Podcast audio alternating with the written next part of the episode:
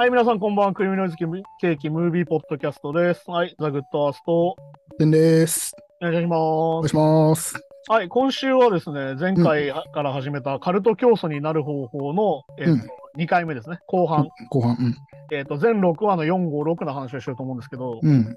まあどうでした？先週見てキャプテンとしては、このドキュメンタリー。まあ独裁者になる方法と同じ、うんいわゆるフォーマットなんだけど、まあ、やっぱその共通点やっぱあるし、うん、どの宗教も。で、まあやっぱ、ね、まあ僕、個人で誰でもやっぱまあ、上京さえすればハマるんだなっていう。なんかね、その、パズルがハマっちゃう感があるよね。そう。その状況と感情がめちゃくちゃ上大事だからさ、やっぱ。うん、そうそうそう。やっぱ、まあまあ、それこそね、まあ、マインドコントロールとかうんもそうだし、あと、まあね、まあ、あと特に後半戦に言えば、より身近になってくるんで、まあね、完全に題材が身近になってきちゃう。そうそうそう。やっぱちょっと怖いなっていうのはありますよね。じゃあ、第4話から、今回の教祖様はマーシャル・アップル・ホワイトって人でね、うん。えっと、テーマは永遠の約束っていうんだけど、うん。これはまあ、えっ、と、教団の名前はヘブンズゲートっていう教団で、これが有名ですよね、結構ね。そう、これはもう、まあだから、さっきの話のあの集団自殺的な話、うん。あの、なんだっけ、あの、踊ろ、えっ、と、世界なんとかアンビリーバボーみたいな、うん、あ、そうそう。そあれとかで。確か取り上げられたりしてて、うん結構有名なんだけど、まあ、このうんヘブンズゲート自体は、えっ、と、キリスト教、うん。ニューエイジ思想プラス SF みたいな、うん。まあ、思想の形で、まあ、なんだろうな。あの、まあ、UFO になるみたいな。うん実は私たちは、そのネクストレベルになって、宇宙人になって、UFO で宇宙に向けて逃げると、うん地球は消滅するみたいな。うんまあ、だから、ち地球終末説と異星人みたいな、うん。なんかココラボみたいな。悪魔合体な感じななんんだか、みたいまあ、この、えっと、マーシャル・アップル・ホワイトって人は、まあ、教会で育った人で、やっぱりこの人たちの共通点として、うん。やっぱその学んだ人、いわゆるそのペテン師系か、うん。結構ガチでもうキリスト教ゴリゴリみたいな、うん。宗教ゴリゴリの人っていうのがまあ題材かなってイメージなんです。まあ、まあ、確かにそうですね。まあ、あとこの人はもともとあのミュージカルが大好きで、この人も、うんでもこの人もポイントはスターになれなかったタイプで、いわうん。ゆるミュージカルに行きたかったんだけど行けなくて、結局音楽教師をやってたと。まあ、やっぱなんか承認欲求的なものは結構人より深く抱えてる人が多いんでしょいやー、そうだね。だからやっぱ挫折した人が多いのも確かかな。うね。うん。で、まあ、これのなぜか宗教を始めたかっていうのだと、まあ、臨死体験したと。うん。強烈な臨死体験をして、それで僕は目覚めたんだっていうのは言ってるんだよね。うん。で、まあ、これのポイントとして、このニューヘブンズゲートのポイントとしては、相方が実はいて、うん。えっと、ネトルズっていううん。女性、1972年にその人と出会うんだよね。うん。で、その人はもう実は先生術とかもうハマってて、もうなんだろう。うんあの、だニューエイジなのはそっちなんだよ、実はね。うん。どっちかっていうと。ニューエイジでスピリチュアルなのはそっちの方で、うん。で、その人が、と出会うことでより使命を見つけたって言ってるんだよ。うん。だからポイント、えっ、と、ここにで T と Do っていう、リードと。うん。T が女性で Do がマーシャルなんだけど。うん。で、まあ、先に要は、さっき言ったボニー、ボニー・ネトルズって人なんだけど、先にニューエイジにハマっててって話で、だからまあ、うんある意味、その、やり方を見つけたのはある意味こっちの方っていうね。うん。そういうことですよね。そうで、まあ、要は、二人の霊的欲求が始まる。霊的探求だね。霊的探求が始まったと言われてて、うん。まあだからね、ここで出てくるのがさ、普通に SF だからさ、うん。あの、UFO になって昇天するのだとか普通に出てくるから。うん。はい。いや、まあ、なんですみたいな。そう、だから、漫画に出てくるやばいカルト宗教ぐらいのなんかね、まあ本当にね、だからこれあの途中でギャグとしてコントとして使われてるところが出てくる。うん、そうそう、まさにそんな感じです。まさにそんな感じね。でまあ、ハウトゥーとしては信憑性をまず高めましょうと。うん。えこんなこといきなり言っても信じてもらえるわけないじゃんって言うわけね。うん。そうじゃん。だって UFO になって僕たちは天国に昇天するのだって言われて、うん。何言ってるか分かんないっすってなっちゃうじゃん。そその月刊ムーとかトースポでもなかなかここまで振り切ってないで、まあ、要は預言者なんだよね、彼らは。うん彼らは預言者ですよと。預言者としてこの国にいて、この世界にいて、うん。あなたたちを UFO で導きます。うん。でが T と Do ん。で、1974年、この70年代だ、いやさっき言ったヒッピーの流れがあるわけで、うん。もう UFO の目撃情報がこの時異常に増えるの。ああ、はいはいはい。でもこれ俺はっきり言って LSD とかのせいなんじゃねえかなってちょっと思ってる。ああ、まあ確かにね。だから、信憑性っていうのは何で大事かっていうと、最初の1年間で、これヘブンズゲートの会員は1人しか増えてないんだよ。うん。てか3人なのだから、当時。ちょっとねそれぐらいの感じなのね。うん。で、1975年、じゃあどうしなきゃいけないかっていうので、うん。分からせてね、あの話をおもろくしようっていう。うん。その UFO が来てっていう話をより詳しくして、うん。完全に SF 小説みたいな話にするんだよ。いわゆる、それを経典にするんだよ。っぱストーリー性がある方がやっぱいいのか、人間はね。そう。りやすい。で、さっき言った T と Do は異星人なんだっていうのこれ正式になるの？うん。で、あなたも異星人になれますよでカウントしてくるの。うん。そこが誘い文句なんだ。でも不思議なのが、さっき言ったよね、74年ヒッピーの文化ですから、で、ニューエイジスト全盛期ですから、うん。共感する人が増えちゃうんですよ、これで。うん。異星人になりたいって人が増えちゃうんですよ。まあ、ちょうどあとう宇宙、宇宙ブームでもあったのかななんかちょっと。まあだから本当に、だから、なんつうのかな、いろんなさ、その新しい文化の目覚めなんだよね、この70年代ってのは結構。で、結局要は、宇宙に、宇宙自体がさ、当時謎だらけなわけですよ、70年代なんて。うんブ。ラックホールなんてまだわかんないし、どれぐらいの大きさかわかんないし、みたいな。まあそうですもんね。だから、ある意味カルト向きなんですよ。言いたい放題だから。宇。宙にはこういうのがあってっつっても、うん。それ嘘だろうって突っ込む人もそもそもいないっていう。うん。でもちょうどこう宇宙って存在は科学で証明されて始めてぐらいな。そう。ね。だから宇宙っていうテーマが超広いっていうのがまさにここなんうです。ん。で、次のハウトゥーで欲求に応えましょう。うん。要は、何かっていうと、さっきも話したよね。禁欲主義をなぜやるかっていうと、うん。常に自分は不完全でダメなんだと思わせなきゃいけないんだよ。ああ、そうかそうか。はいはいはい。で、そう思わせたことによって、私たちが何とかしましょうって出てくる。うん。っていうので、高い目標を得ましょうんう。で、ヘブンズゲートが何をしたかっていうと、うん宇宙に行くんだよと。うん宇宙に行くためにトレーニングしましょうっつって、うん。まるで宇宙飛行士がやるみたいなトレーニングをずっとさせたんだよ。はいはい。まあ本当に宇宙に行くっていうのはそうなんだから実際そうなんだけど。まあまあまあ。めっちゃだけ派手ですよ。ど、これで彼らがやったのは、楽しみを奪うことなんだよね。うん。砂糖もダメ、お酒もダメ、セックスもダメ、友達もダメってさっき言った全部う禁止されんた。ら、楽しみを奪って文化も奪うんだよ。映画とか見ちゃダメみたいな。ああ。要は、本気でそれを信じさせるためには、うん。そんなのさ、否定するものがいっぱいあるじゃん、世の中には。まあそうですね。確かに。UFO なんかないよみたいな。うん。それをもう触れるのもダメみたいになっていく。でも最終ゴールが明確になるってことですよね。で、これしかないんだと76年にどうなるかっていうと、さっき言ったよね、さっきの前回も出てきた共同生活を始めちゃうの。うん。で、どうしたか。頭をみんな剃る。うん。やっぱルックも揃えるんだよ。うん。やっぱそうですね。ここでもやってますね、ルールブック通り。でね、瞑想して、うん。あとなんか音差を何時間も聞くみたいな。まあ、はいはいはい。いや、気狂いそうだな。チューニングしてるんですかね、なんかね。で、さらに監視ペアっていうのを作るんだよ。二人一組。うん。男同士、女同士で。で、お互い。い監視させて、さっきで禁欲主義を破らないようにするっていこれも、だから告発とかと似てますよね。だからね。う。で、残った人はうん。永遠の命につまずくんだと。さっき言った異星人になるから。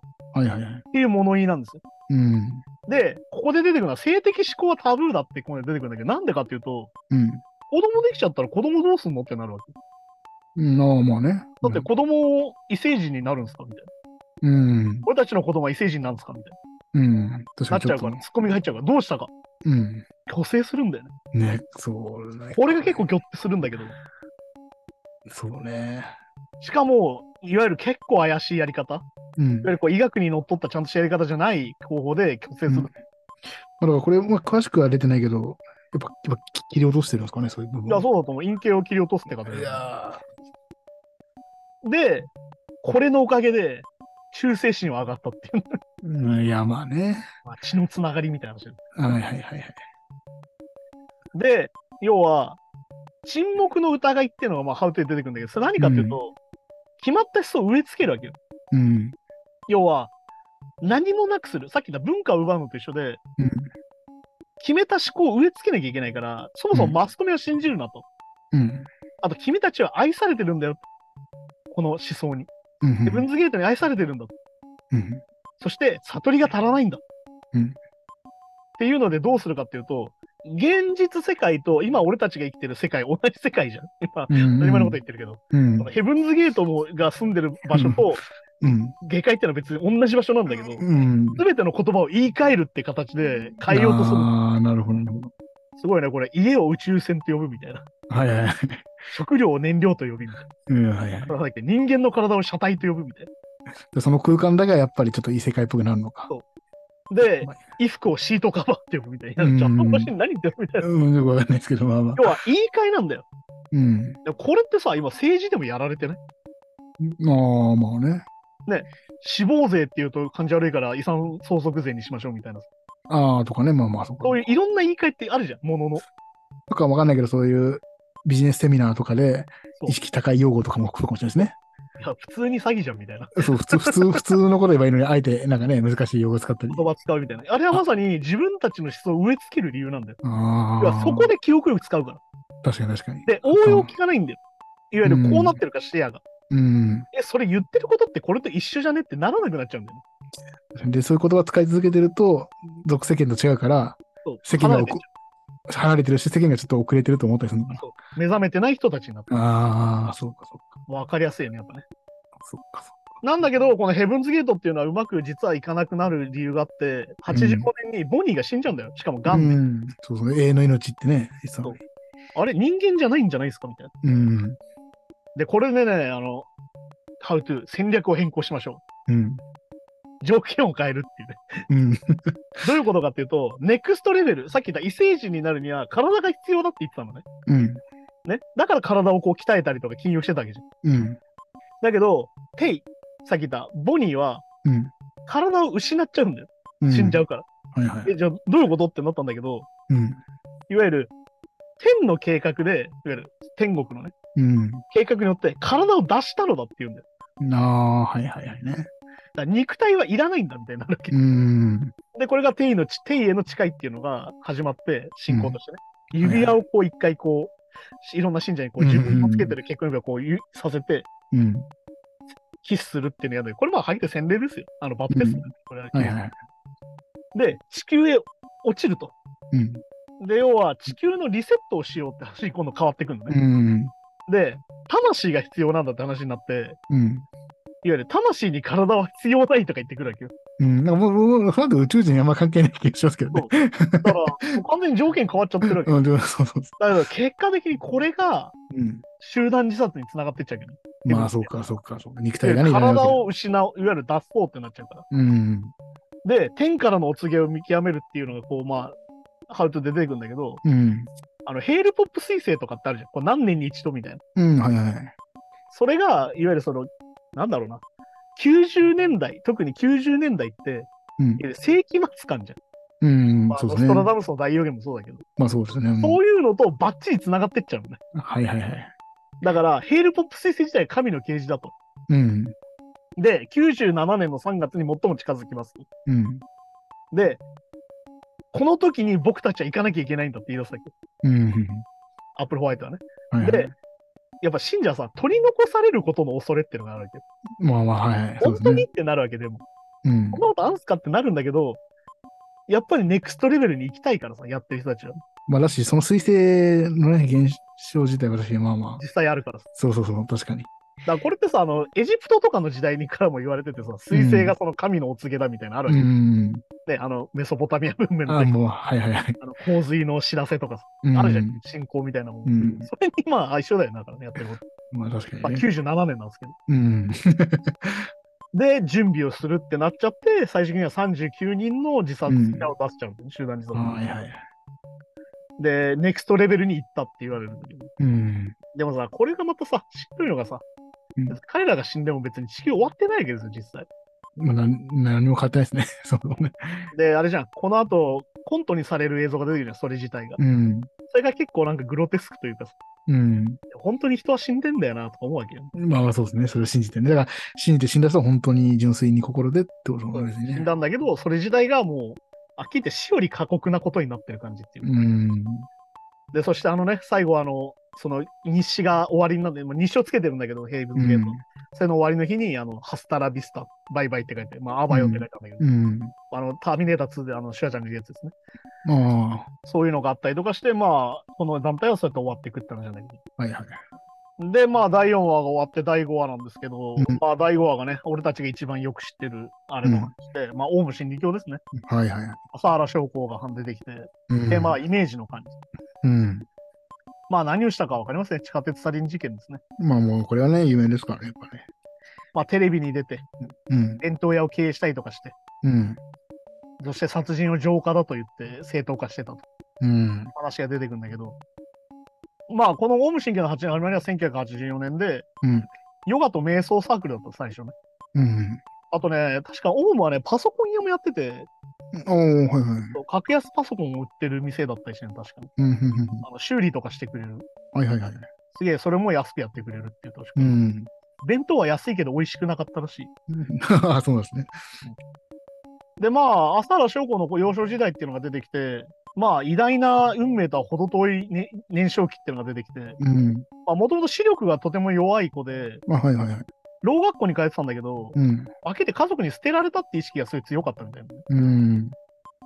で、やっぱりここもチャールズ・マンソンとかそうなんだけど、うん。自己啓発に優れてて、はいはい。非常に口車が上手だった。うん。で、要は、これのさ、もう、ポイントとしてはさ、うん。信者たちは彼を救世主だと信じてたってのがポイントなんだよね。はいはいはい。自分たちが一緒に逃げ出すとかじゃなくて、うん。この世を救ってくれる人だみたいな。そうだから、そうか。じゃあ、あの、死んでどうにかなるとかじゃなくて、来世に行くとかじゃなくて、この世をこの人がっていう。ああ、そこはちょっと違うんですね、じゃあね。それがまあ浄化なんだよね。うん。まあで、一個のハウトゥーが成功者を勧誘しましょうっていうので、うん。これはでも本当オウムの特徴でさ、エリートとかうん科学者が超多かったもん。ね、そうなんですよね。で、こういうのを勧誘するとさ、これはもう政治とかでもそうなんだけど、うん有名人使うじゃん、いろんな CM とかで。うん。なんでかって、それが宣伝になるし、信用になるんだよ。まあそうですね。この人そんながいるから。頭のいい人が入ってんだからし大丈夫なんだろうみたいな。うん。でもそれ自体がもう嘘でさ、みたいな話なんだけど。はいはいはい。で、しかもこうバブル期なんだよね、この時の日本が。うん80年代後半っていうのは。で、もうこれだからバブル期はだからさっきの60年代のヒッピー期のニューエイジの流行りと近くて、うん。本当に満たされてるのは何なのかって時代なの、日本はね。まあそう、国は豊かになったけど、みたいなことですね。だから逆に言うとヒッピーの時代はベトナム戦争とかがあって自分の信じたものが嘘なんじゃないかみたいな。っうん。ていう価値観の揺らぎがあったのと同時に日本は日本で豊かにはなって生活あるしお金も持ってるけどうん。本当の幸せって何かねみたいな。うんお。金じゃないよねっていうのがこの時期だったの。うんそうかそうかそうか。だからまさにこの高学歴な学生がターゲットにされてうん。いわゆる生死を超える体験をさせてくれるっていう。ああ、なるほどね。いわゆるただ生まれて死んだだけじゃできない体験ができるみたいな。うん。で、これでまあ有名な信者、あの村井秀夫っていうさ、あの刺されて亡くなった人がいうる。ん。この人が出てきて、あの電極ヘッドギアっていうのでね、はいはいはい。いや、怖いよな。はい。頭つけてるあれで、いわゆる浅田翔子と通信するみたいな。うん。これだから科学と悪魔合体してる実はね。そうだから、ここにいる信者の人たちだから、科学、物理うん。に詳しい人がたくさんいるわけですもんね。そういう人がハマっちゃうんだ。で、これで科学も利用して悪魔合体で、まあ、これで浅田翔子が今度何すると言えば、この人はイメージの管理が上手だったの？の一つとして、うん。純粋なイメージっていうのを維持するっていうのをアピールし始める。うん。えっ、と、だから、いわゆる本当に宗教に長けた人だみたいな。うん。いわゆるこう、箔をつけるために何をしたかっていうと、ダライラマに直接会ったりとか、うん。あとは過酷な修行をしてますみたいな。はいはいはい。本当にこの人は宗教家なんだみたいな。うん。これアピールするんだよ。うんで、1988年に、まあだから同じことをさせてたわけど、信者に。うん。信者はまあ、はっきり言って追い込むような。ディズニーで、あれ、映像でも出てくるけど、はいはい。ディズニーこう長時間つけたりとか、逆さずりにしたりとかさ。それは多分さっきの過酷なことをさせてそ、うし視野をこう狭めていくみたいな感じなんですかね。で、き絆を生んでいくみたいな。うん絆を生んでいくみたいで共同生活もしてますからね。な。うん。で、ここで初めて信者をこし殺しちゃうんだよね。死亡させちゃう、事故で。はいはいはい。で、これで死体を隠そうとするんだけど、うん。まあね、本当に必要っていうのは発明の母っていうところポイントが出てきて、こうんれ。はことわざなんだけど、うん。要は必要に駆られて浄化って言葉ができたってことなんだよね。ああ、なるほど。要は殺しちゃったと。死なせちゃったと。どうしようと。これでも普通に事故で死なせちゃったら俺がペテンだってバレちゃう。うん。まあそうですね。うんどうしようっていうので、死亡理由を隠し出して、うん。いわゆる彼が準備不足だったんだ。うん。で、輪廻転生でやり直すために死んだんだ。うん、まあそういうことね。彼は出た、同じこと言ってる。次のレベルへ行ったっていう。ああ、出たまあネク。ストレベルとかいうやつですね、これ。っていうそこはそうなんだ。一緒なんだ。っていうので、警察とかの捜査を逃れようとしたの。うん。で、しかも警察は、この時その宗政教分離がすごい強いから、うん。なかなか宗教団体にこう、勝ち込めないっていうのは有名な話だよね、当時ね。うん。うんで、要はなんだろうな。いわゆる意義となるものを削除しましょうっていうのが今度ハートで出てきて、いわうん。ゆる異なる意見の人を消そうってことなんだけど、これでいくのは89年2月に、まあ、田口修二さんって人をリンチして殺すんだけど、うん。いわゆる、これも正当化していくわけですよ。うん。いわゆる死を学びの糧にしましょうみたいに出てきて、うん。学びの糧ね。いわゆる浄化したんですと。うん、まあ、またね、ここでね。の田口っていうのは、いわゆる密告しようとしたと。いわうん。ゆる悪いカルマだと。うん。あの、まあ、だから輪廻伝説でカルマの話だよね。うん。何か悪いことすると、どっかで見返りが来ますよみたいな話じゃん。例えばね、はいはいはいなんだろうあの犬犬に乱暴にしたらその後バスに引かれるみたいなうん、みたいな、まあ、そのね。それを理由にすんだよね。カルマを理由にする。うん。悪いことをしようとしたから亡くなったのだと。はい。で、これで浄化されたのだと、逆に。そうか。まあ、だからはまあ、たただの殺人の正当化ですよ。まあ、ほんとそうですね、確かに。で、まあ、真理の敵って呼び出すんだよね、こういう人たちのこと。うん。で、これをいわゆるポアするっつって、まあ、こうはね、はいはい。っていう言葉になったりするっていう。まあ、やっぱ、ややっぱ敵を作るんですね。敵作るっていうか、やっぱ自分たち以外は間違ってんだとか。そうか。で、まあ、次、笠原翔子といえばマスコミ使いですね。うん。いわゆるイメージの回復を図るんだよ。やっぱどうしてもそのリンチしたっていうのが噂にはなるから、うん。いわゆるイメージの回復のためにスポークスマンを用意して、まあ、上優文弘っていうんだけども、うん。うん。使ってこう、なんだ、自分たちの正当さをアピールしたりとか、うん。こう自分がテレビでバラエティとかトーク番組とか出て注目を浴びるっていう。うん。結構普通に出てたんですよね。いや、だからこの中でも出てくるけどさ、うん。普通にたけしとかと会ったりとか、うん。ね、トンネルズの番組出てたりとかするとか、そうそうそうそうそう。だからね、なんかその、日本のことだけど、海外のジャーナリストの人が話してるじゃん。うん。なんかまたちょっと違う感じがするっていう。まあ、私ちょっと異異常性がね、見れるというかね。あとまあ有名なのは漫画やアニメを作ったりとか、うん。あとまあ孫子マッチだよね、有名なの一番。ああ、これはね、はいはい。まあみんな歌ってたし、俺も実際小学校の時みんな歌ってた気がするよ、あれは。おええ小学校2、3年だったけど、結構真似してる人いた気がするね。ええで、まあこれ続いていくのは坂本弁護士事件っていうので、うん。これはまあ TBS のテレビ局のスタッフがしくじったんだけど、うん。その教団側に坂本弁護士の住所を教えちゃったんだよ。ああ、はいはい。まあこれはだからさっき言った朝原将校の、朝原将校が救世主だから、うん。朝原将校の入ったお風呂の水も清まあ、はい。清水だし、うん。血とかも特別な能力があるって言われてたけど、うん。だけどその能力がないですよっていう、まあ坂本弁護士はそのカルトからの脱会を専門にしてる人で、うん。そういうことをしてる弁護士がいるっていうので、テレビに出てたんだけど、うん。その人の住所を教団の人にテレビ局が教えちゃったんだよ。うん。で、まあ、はっきり言って家族3人丸ごと殺されちゃって、はいはいはい。えっ、と、塩化カリウムか、何かを注射されて殺されちゃって、あの、山中に死体遺棄する。うん。で、これで警察動きそうなもんなんだけど、うん。宗教に警察は消消極的だったの、当時ね。まあ、ここまでそうなんですね。だから実はこの時点で止めれたらこれで終わってた事件でもあるんだよ、実は。てかもう普通のだってもう大事件じゃないよ。そんな身内でもないからね。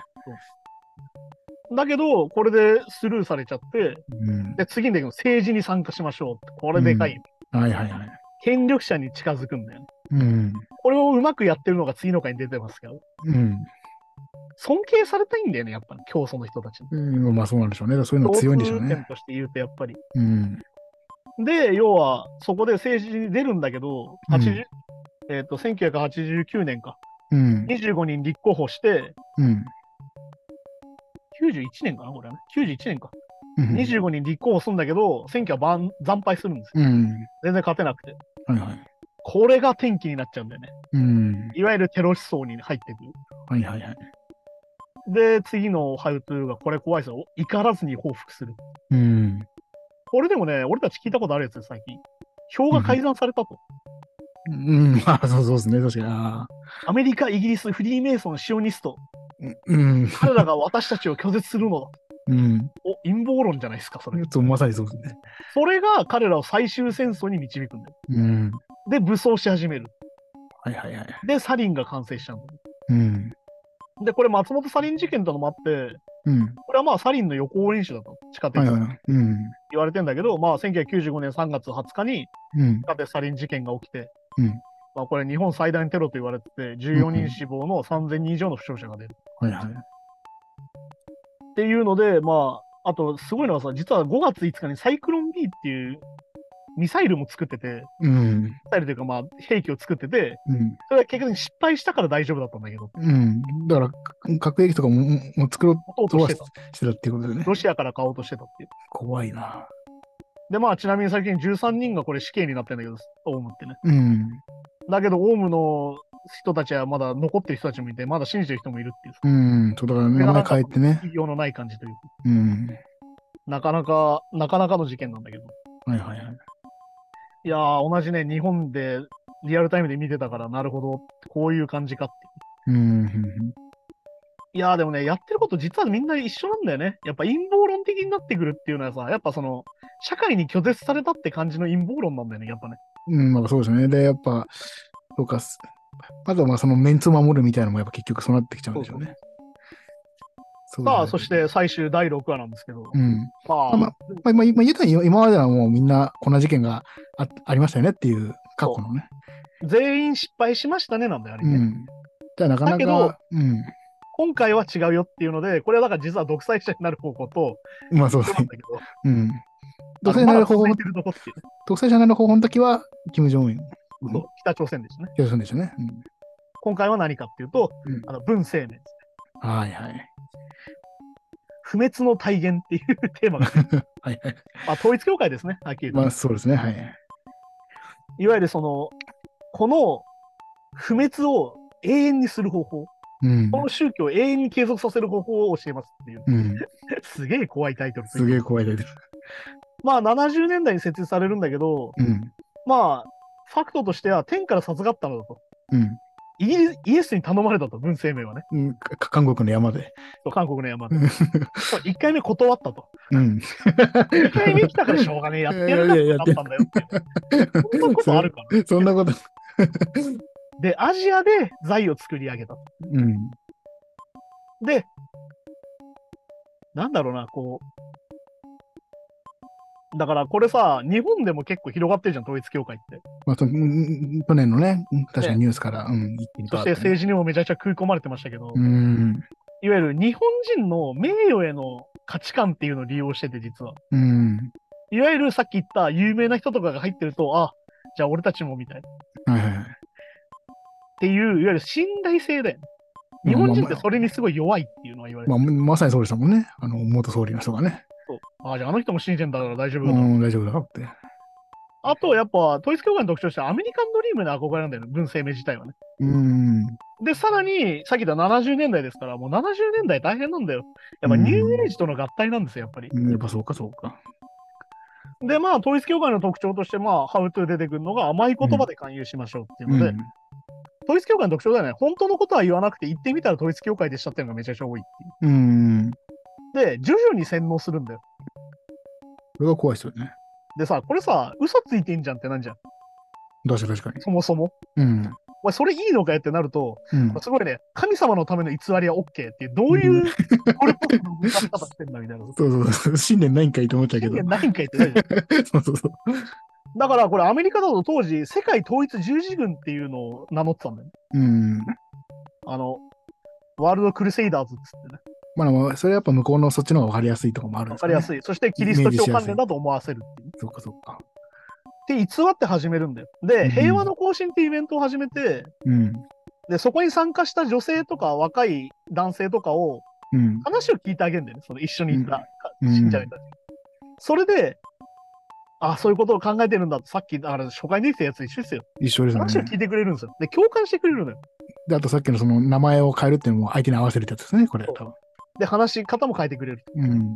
で、ここでさ、だからさっき言った軍隊のさ、やつと同じことが出てきて、うん。眠らせないで説教するんだよね。なあ、もう、眠らせないで話を力聞かせるの。要は極限状態にするの。ねで、頭いっぱいいっぱいにしてはめるっていう。うん。あで、次の、うん、いあ。ややってること軽い拷問とじゃ近いというか、あの、あだから拷問拷問で吐かせるみたいなのと近いのか。わゆる海軍とかのブートキャンプとかと一緒だから。いわうん、そそっか。ゆるだから、はっきり強い野球部と一緒。野球極限状態にして、頭考えれなくして、うんやるよなっつって、やりますって言わせるっていう。あまあだから本当にね、俺は高校野球で本当なんとかした方がいいと思いますよ、これ。あ まあそうですね。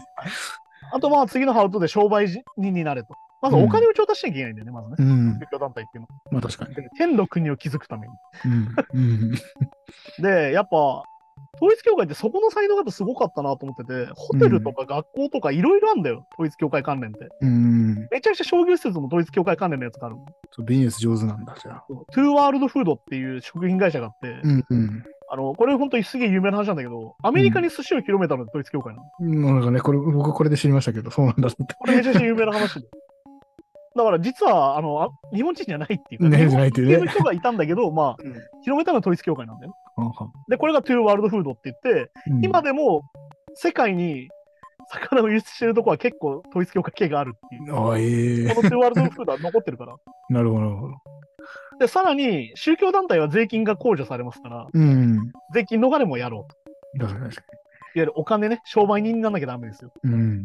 で、プラスアルファ無料労働。うん。さっき言ったこのファーストフードとかで働いてる人たち、うん。全員タダなんです。まあ、そうか、そうか。信仰心で。そう。だからさっき言ったホテルだったりとか学校だったりとかスーパーマーケットで働いてる人たちは誰も給料もらってない。なるほど、なるほど。で、さらに不動産を所有し始めるね、文生命は。うん。で、文生命自体はどういう人かっていうと、めちゃくちゃ物欲まみれで、うん。ヨット乗ったりとか、別荘乗ったりとかしてて、はいはい。本当にね、俺、あの、この宗教カルトのさ、教祖さ、何にも禁欲主義じゃねえじゃんっていうさ、うんいや、まあそうなんですよね。人のことを信じられるんだって毎回思う いや、そうそうそう。あれ、だからそれはやっぱ特別な人だからっていうのがある、一個あるから、王様だからってことなんだよ。うんうんで、次のハウトゥーはショーを見せる。これは本当統一教会すごくて、うん。さっき言ったよね、その、ショーアップして、うん。フェスとかを開催してやるとか言ったじゃん。うん、ありましたね。うん。それと一緒で、スタジアムでイベント始めるんだよ。はいはいはい。マイソンスケアガーデンとか、ヤンキースタジアムとか、はいはい。めっちゃでかいですよ、ね。ワシントン島の前とかさ、うん。ここで始まったのが何か合同結婚式ですよ。ああ、これもね。そうはいはい。まあ有名なやつですね、一番ね。うん。で、ちなみにこの合同結婚式っていうのは、文生命が勝手に指名した人と勝手に結婚するっていう。そうそう、そういうシステムなんですね。だからもう、うん言い逃れできないというか、うん。で、あと、多いのが、そのアジア系の人をヨーロッパ系の人と結婚させて、ヨーロッパに派遣させるみたいな形。うん。もというので、世界中に広めるっていうのはよく言われて、この合同結婚式ではそういう役割があって、う自分で政略結婚みたいにやっちゃってんだ。そうそういうことになる。ある意味。えーだから、会えるのも数回。うん。そもそも一緒に生活してない人もいるいうん。う。で、要は、合同結婚式もある意味宣伝になるわけど。うん。だから、これすげえのが、だから、長く続けるためにはさ、うん。子供も信者にしなきゃいけないじゃん。まあそうですね。統一教会の何が問題かって、宗教2世がすげえ大変な目にあってるってことうで、ん。でこれはまさに出てきて、家族うん。で、教団同士の子供はいはい。は祝福2世と呼ばれる。中国にせはいはいはい。で、そうじゃない、教団に入る前に生まれた子供は罪の子とか言われる。うん。で、それの部外者は悪魔だとか言うわけよ。そうそうそうね。そそサタンね、サタン。お前ら悪魔だっつってね。うん。まあ基本的にキリスト教の他の神は全員悪魔って扱いなんだけどね。うん。はいはい。で、これでね、まあよくできてまして、商売がね、うんまあ再教育コースっていうのがあるんですよ。うん。そうじゃない、その罪の子たちを集めたキャンプが、うんはいはい。キャンプサンライズっていうんだけど、で、やるのが約8時間の座学。うん。洗脳を解かれるビデオ。いわゆる、これ洗脳解かれるの流してる。こんな目に遭いますよみたいな、逆交通事故ビデオみたいな。うん、なんかそうそうそう。だだから、逆に洗脳解かれるっていうことは、このこの中では洗脳されるってことなんですね。いわゆるその統一教会からだ出ちゃうってことはこういうことですよみたいな。うん、みたいなことですね。脱会するとこういう目に遭いますよって。だからまうんあカルトっていうのは基本脱会できないってまさにこういうことで。うん。あと、部外者の妊娠はそもそもダメっていうビデオ流されて、うん。これは今日本でやられてる性教育しないのに近いの。うん。日本って今性教育ちゃんとやらないようにしてんじゃん。なんか不倫の仕方教えないみたいな。うんあ。れってまさにこれ実は統一教会にそうなのよ。わ、そうなると怖っ。あまさに、でもだから、キリスト教家ってまさにこういうことだよ。あの、キリスト教原理主義もこういう人たちなの。妊娠するもんだから、セックスをして否認するなんてありえないから。っまあまあ、そうか、そうか。まあ、ぼぼ冒涜ぐらいの感じなのかな。ていう発想をここで植え付けられるね、子供の頃に。でもそれがさ、今日本の中枢に入ってるよねっていうね。子供家庭庁ですからね。子供家庭庁って普通に統一教会の団体名じゃんみたいな。うん、なんかね、そんな感じもしますもんそ。いやーで、ラスト、ハウトゥー、次が出てくるの。影響の力のある人と友人になりましょうん。う。いやー、これあれだよね。まさに、今、日本でめちゃくちゃやられちゃってるやつです。うん。議員に取り入るんです。はいはいはい。で、13ヶ月投獄されるんだよ、実は文生命ってこれに関してね。いわゆるその賄賂的なもので。うん。詐欺だだからアメリカに実は文生命って入れないの。うん。入れなかったの、最後の方も。入国で。うんで、統一教会アメリカから叩き出されてるんだけど、実は。うん。なんだけど、な、なぜ日本ズブズブかっていうと、あの、うん岸信介が文鮮明入れちゃったからね。もう入れちゃったはずですね。で、ちなみに有名なのが、ワシントンタイムズっていうず新聞があって、うん。これ完全にあの運営が統一教会なの。なんか、ややこしいニューヨークタイムズとワシントンポスト混ぜたような。ああ、だからね、はいこれポインえっ、と、覚え方があって、うん。えっ、と、ニューヨークポストっていう雑誌もあるのね。えっ、と、ああ、えええっ、と、新聞社なんだけど、うん。これは FOX ニュースが運営してるの。ああ、なるほど。めちゃくちゃ保守系っていうか、もうネトウヨ雑誌、うん。ネトウヨ新聞。うん。だから、えっと、全部逆。えっと、有名なニューヨークタイムズ、ワシントンポスト。うん。そういうの逆は全部宗教系っていう。なるほど、なるほワシントンタイムズ、ニューヨークポストをニュースソースにしてつぶやいてる人は分かってないかわざとっていう。ど。ああ。で、ちなみに三浦瑠麗は最近にワシントンタイムズを引用してて、マジか。っていうなる。なるほどね。で、はい、次のトピック。永遠になりましょうん。う。2004年3月23日。文鮮明死んじゃうんですね。ああ、はいはで、この後どうしたかっていうのが今回のテーマで、い。うん。家族がそれぞれ教祖になってくる。ちょっと今まではね、今、教祖が死んじゃったら終わってた。終わってた。うん。今回初めて続いちゃってるんですよ。うん。文生命をいし、なんだろう、唯一神とし、うん。あれですね、マザームーンってやつですね、最近あ言われてる。あ、はいはい。あの、おか奥さんですね。うんあ。れが今教祖になってて、うん。で息子の方はサンクチュアリ教会っていう知らない？うんサン。クチュアリ教会っていう団体があって、それは息子がやってんだけど、完全統一教会ってやつです。うん。まあ、だからね、これでまあ、まとめに入りますけど、今回も。うん。はいはい。あの人は人生に意味を求めるんだと。うん。SNS だったりとか、うん。アルゴリズムだったりとかで、うん。何が幸せか全然わかんねえと、今。うん。だから、ひ非常に人は人生に意味を求めるので、うん。そこにはまりやすいよと。まあそうなんでしょうね。確かに。もう出てくるよね、すごいね。カルト教団を始めるなら今って言われるっていう。まあ私は世界が混沌として未来が見えなくて、陰謀論もはびこってて、はびこってて、SNS こんなだし、アルゴリズムに、あ操られちゃってるし、すぐって。そうそう。だから本当思うけどな。でも、大事なのはこの、まず前回の回かな。うん。やっぱアイデンティティが削られてるってことを忘れちゃいけないですよね。いや、そうなんだよ。まさにさ、俺たちは何を信じてるのか分かんないじゃんそう自分の人生を見つけたくて迷ってるのに、結局入っちゃうと、自分人生で全部消されちゃうというか。そうだからあい、いわゆるカルト教団の教祖のアイデンティティを植え付けられて死んでいくっていうのが一番悲しいじゃんっていう。やっぱね、迷ってるぐらいがちょうどいいのかもしれないですね。そうそう考えたらね。そして俺たちはこういう話をしてるけど、最後に出てきますよ。気をつけてっつって。うん。信じない人ほど、信じないと思ってる人ほど危ないよ。そう、危ないんですよね、多分ね。そう俺たちも気をつけなきゃいけなくて。確かに怖いですね。こういうこと知ってっから、あ、これじゃんってなる可能性もあるけど、うん。そうじゃない時もそれだったりするよ。うん。そう、だからほん、本当はだから、難しいけど、いい感じにこれを小学校とか、うん。中学校で長、ね、いいや、本当こういうのハマんないでくださいよって流したいけど、統一教会がもうめちゃめちゃ入っちゃってるっていうね。そうすでに。いや、だから本当ね、性教育しないとかマジでその影響だと思うからね。え、でも、そういうの政教分離できてないやん。いや、だからね、日本、いや、だからね、オウム真理教のところでさ、日本は性そうそうそう教分離ができてるからって紹介され、いや、もうできてない。できてない、そうそうそう、ちゃいますよって。やっぱそこは海外の日本みたいあの、今、今ちょうどできてない感じになってます。っななってますね。うん、そうそうそう。ていうね、だからアメリカもやっぱ最高裁の判事がさ、今半分ぐらい宗教右派の人になっちゃってて、うん、だからさっき言った妊娠中絶ダメにしていようとしたりとか、うん、ね、あの、いわゆるその、そういうことを、いわゆるその、レイプだろうが妊娠中絶ダメだみたいな話とか、うん、そうそうそう。そういうことをしようとしてるのとか、あと日本だとあの、いわゆるそのピルがダメ。いわうん、ゆるその緊急のピル。うん、レイプされちゃって妊娠しちゃった人たちのためのピルを、うん。口から飲むピルだよね。ああ、はいはい。口から飲むその中絶薬を日本はなかなか認可しませんねっていう。ああ、そうなんだ。何ですかねっていう。何がダメなんですかねっていだから科学的には別にそんなに副作用がめちゃくちゃ強いだけでもないわけですもんね。う。で、めちゃくちゃ高くされてるんですよ、今。認可するけど100万みたいな。ああ、そうですよね。うん妊娠中絶ダメとかなんか言ってましたもんね、みたいな。言ってましたもんね。そしてなんで同性婚ダメなんですかねみたいな。なんで夫婦別姓ダメなんですかねって話なんだよ。いや、日本は宗教がない国とかなんかね、言いますけど、どどどうなんですか？自分たちが分かってないだけだよ。分かってないだけですよね。めちゃくちゃ入ってるよっていう。本当だよな。そう考えると。いや、だから本当に悪魔がったよなんですよ、これ。うん。でね、前も言って、あの日本ってね、信仰心がないせいでやばいんですよ。うん、そうかそうかそうか。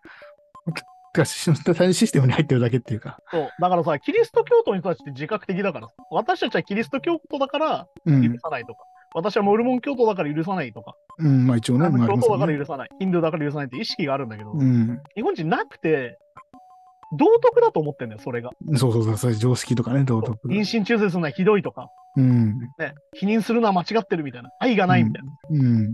ね、よく思うよ。否認するのがセーフセックスなんだから、お前そっちの方が愛あんだろっていう。いやー、そうそう、確かに確かね、女性の権利なんだから、そこはさ。に。なんでう勝手にしないでやってんだよ、みたいな。そうだから、そういう問題がなかなか、こう、解消しないのも、そうそそういうのでかいですよね。そういう思想が入ってたら、やっぱ。ていうかね、そして俺たちが気づいてないせいなんで、それがね。うん。だから本当はもともとそんな思想あるかんねっていうっうん、そうそうそう。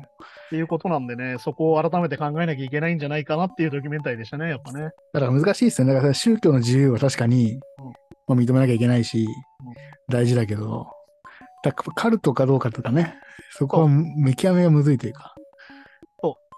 だからね、本当ね、あの、決めない方がいい。怖い。うん、そうそうそう。これが正しいは怖いよ。で、あと、もっと言えば、宗教って名前じゃなくて、そう単純にそのビジネス、何かね、オンラインセミナーとか、全部そうだよ。まあ、まあ、マルチとか、ああいうのもだって、要はここで使われてるテクニックは全部ね、そうです。めちゃめちゃ使われてるから、だからそれをね、あの、本当に国家に応用したのがヒトラーとかなわけです。そうそう。だから独裁者だけですよね。だからみんなバーベキューとかにね、誘われて行ったりとか気をつけておきです。いや、本当に本当に。うんみんなでなんか集まってお茶会しましょうみたいなのを気をつけた方がいいそうそうそうそいや、だからね、本当に正しさっていうのをね、気をつけた方がいいし、俺は思うけどね。う。うん。あと、俺って正しいって思っちゃダメだよ。あ、そう俺は大丈夫とかね。俺は大夫。丈夫は一番怖いから。うん。まあだからあとね、人に、自分に厳しく、人に優しくも俺やめた方がいいと思ってて、うん。あの人、自分にも優しくして、人にも優しくした方がいい。ああ、まあそうですね。でなんでかって、金融主義っていうのは基本的に何もいいことないから。うん。いや、ってみ。て好きじゃなかったらやんなきゃいいわけで。うん。やったことないやつが金融してるのは一番良くないと思う。そうですね。うん。そして、金融主義を歌ってるやつらが本当に金融主義だったことは一回もないよ。うん。これ見てればわかりますけどね。だからさ、あの、なんかヤンキー先生みたいなのと発想一緒なきゃよ。昔は悪いことやったけど、今は善人ですみたいな。うんお。前悪いことやってたんだから、俺たちにも悪いことさせろよっていうさ。まあ、お前そ。の無貢献を行使させてくんねんだよって。まあ、確かに確かに。ね、お前それでいい思いしてんだろっていうさ。悪いことしたことを得て立派になってるとか言ってますよね。そうじゃあ悪いことした方がいいのかいって思っちゃ だからさ、よく思うよ。だから、あの、トラウマの人とかでもさ、うんなんか昔は辛い目にあったけど、おかげでとか言っちゃうじゃん。いうん。や、辛いことは少ない方がいいです。うん、まあまあそうですね。それもあるよな。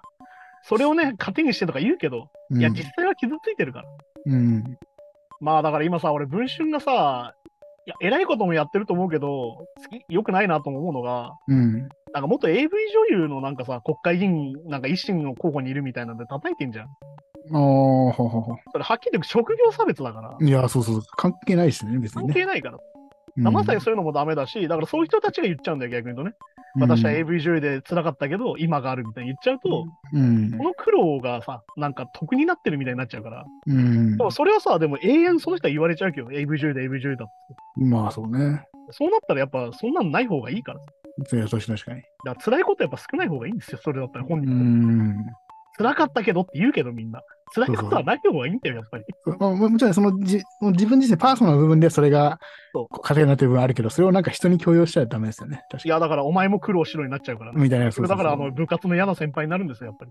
そうなんだよ。だからまあ、ここの宗教に関しては、もう自分は堕落してて人に禁欲強制してるから、一番最悪だけど。いや、ほんでね、教祖どもが本当にひどいのでね。あの全ては神のためにでも思ったけど、すべからくひどいので、うん。あの何も信用できないのが正解っていう。でやっぱでも、こんだけお金があっても何しても自分は裏に行かないっていうのがまたね、やっぱ表に立ちたいんだねだからス。ターになりたいんです。やっぱ承認欲求とかさ、そうそうそう。名声が欲しいわけですから。そうか、そうか。そこがまたなんかね。そうそこはまたやっぱ罪深いっすねって話ですね。うん。はい、じゃあそんな感じで今週もありがとうございましたですね。はい本当に皆さん、なんだろうな、信じるものは救われるかもしれないけど、うん。あの信じないことも大事だからね。まあ、ですね。信じない自分も大事だから、その疑ってる心っていうのを大事に持った方がいいよ、逆に。まあそうですね。まあ、絶対大、絶対この人についていけばとかないからな。絶対とマストは信じない。うん。あの、ベストよりベターですよ、人生そうそうそうそうそう。はい。じゃあそんな感じでまた来週です。さようなら。さよなら。